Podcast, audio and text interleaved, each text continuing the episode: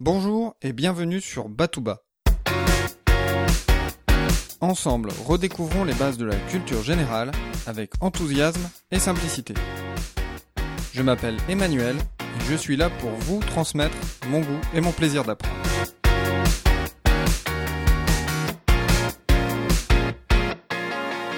En 1516, Léonard de Vinci, alors âgé de 64 ans, traverse les Alpes à dos de mulet pour rejoindre le château du Clos Lucé à Amboise.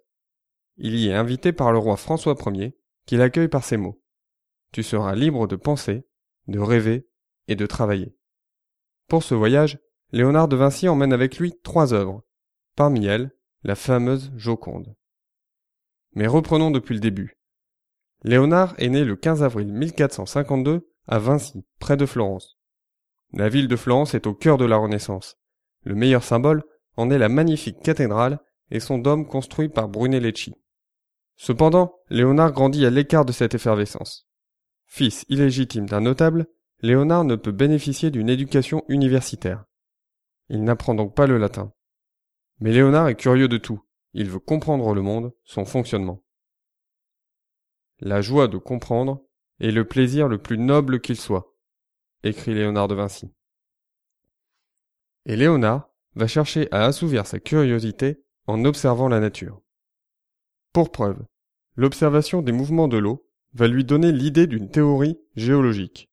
Le monde n'aurait pas été créé en sept jours, mais se serait modelé au fur et à mesure selon les mouvements de l'eau. Conscient que cette théorie risque de déplaire à l'Église et de lui nuire fortement, il ne la publiera jamais.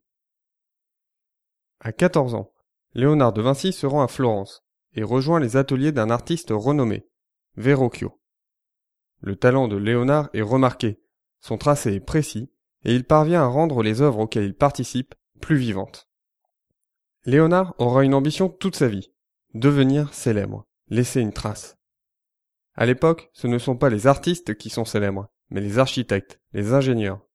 C'est pourquoi Léonard de Vinci consacrera beaucoup de temps à dessiner des machines, notamment des machines militaires, avec une extrême minutie.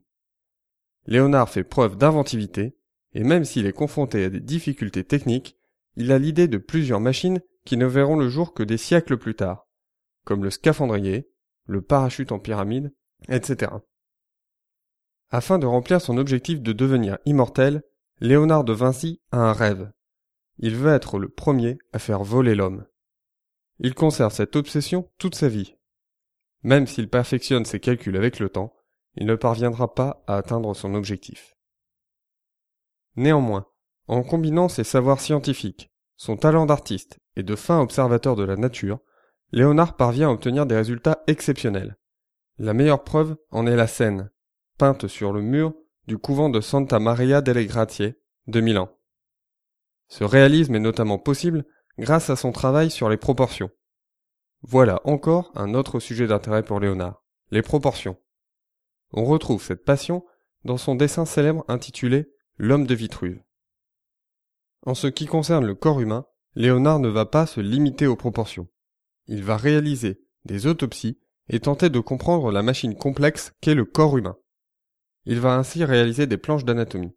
Ses dessins sont extrêmement complets au vu des connaissances de l'époque, et les différentes coupes qu'il propose sont encore celles utilisées aujourd'hui. Mais pourquoi connaît-on aussi bien les travaux de Léonard de Vinci? Une fois n'est pas coutume, la majeure partie de ces carnets de notes ont traversé le temps et nous sont parvenus. Ces carnets de notes peuvent paraître illisibles à première vue. En effet, Léonard est un gaucher non contrarié, donc il écrit de droite à gauche et en inversant les lettres.